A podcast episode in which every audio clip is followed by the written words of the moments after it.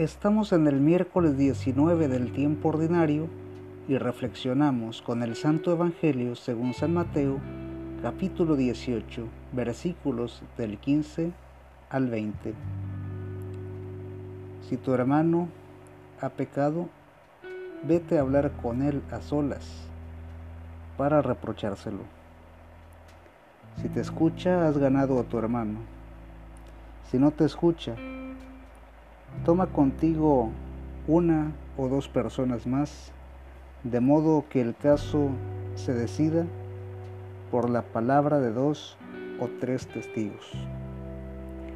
Si se niega a escucharlos, informa a la asamblea.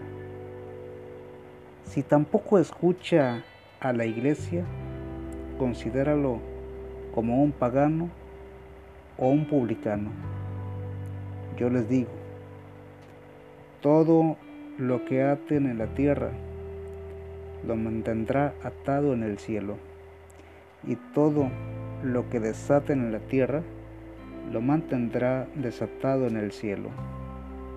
Asimismo, yo les digo, si en la tierra dos de ustedes se ponen de acuerdo para pedir alguna cosa a mi Padre Celestial, se los concederá pues donde están dos o tres reunidos en mi nombre, allí estoy yo en medio de ellos.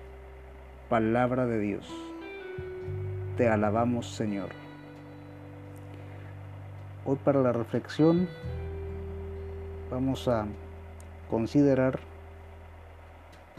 esta última parte del texto que dice, yo les digo, si en la tierra dos de ustedes se ponen de acuerdo para pedir alguna cosa a mi Padre Celestial, se los concederá. Pues donde están dos o tres reunidos en mi nombre, ahí estoy yo en medio de ellos. Este, esta parte final del texto viene muy acorde a los tiempos que estamos viviendo. En los tiempos difíciles es cuando la familia necesita estar unida. Y unida no solamente para el apoyo económico, para el apoyo emocional, sino también para pedir a Dios lo que necesitamos. Es muy válido que cada uno pueda rezar el rosario, pueda rezar la coronilla de la misericordia, algunos que rezamos también con la liturgia de las horas, que hacemos oración espontánea, es decir, que platicamos con Dios de nuestros problemas, de nuestras necesidades, que se las exponemos, pues es válido. Sin embargo, este fragmento del texto nos está diciendo que si nos ponemos dos de acuerdo y le pedimos algo a Dios, Él nos lo concederá. Y dice, también donde dos o tres se reúnen en mi nombre, ahí estoy yo, en medio de ellos. Esto lo dice Jesús.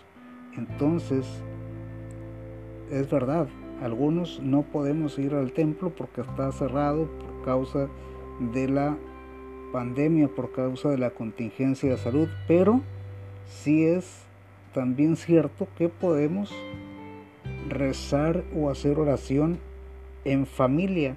¿Para qué? Para que el Señor nos ayude en nuestras necesidades y que también pueda más eh, temprano que tarde quitarnos este pesar de la pandemia. Él lo puede todo. Y creo que esto, sin duda, también. El Señor nos bendiga, nos guarde de todo mal y nos lleve a la vida eterna. Amén.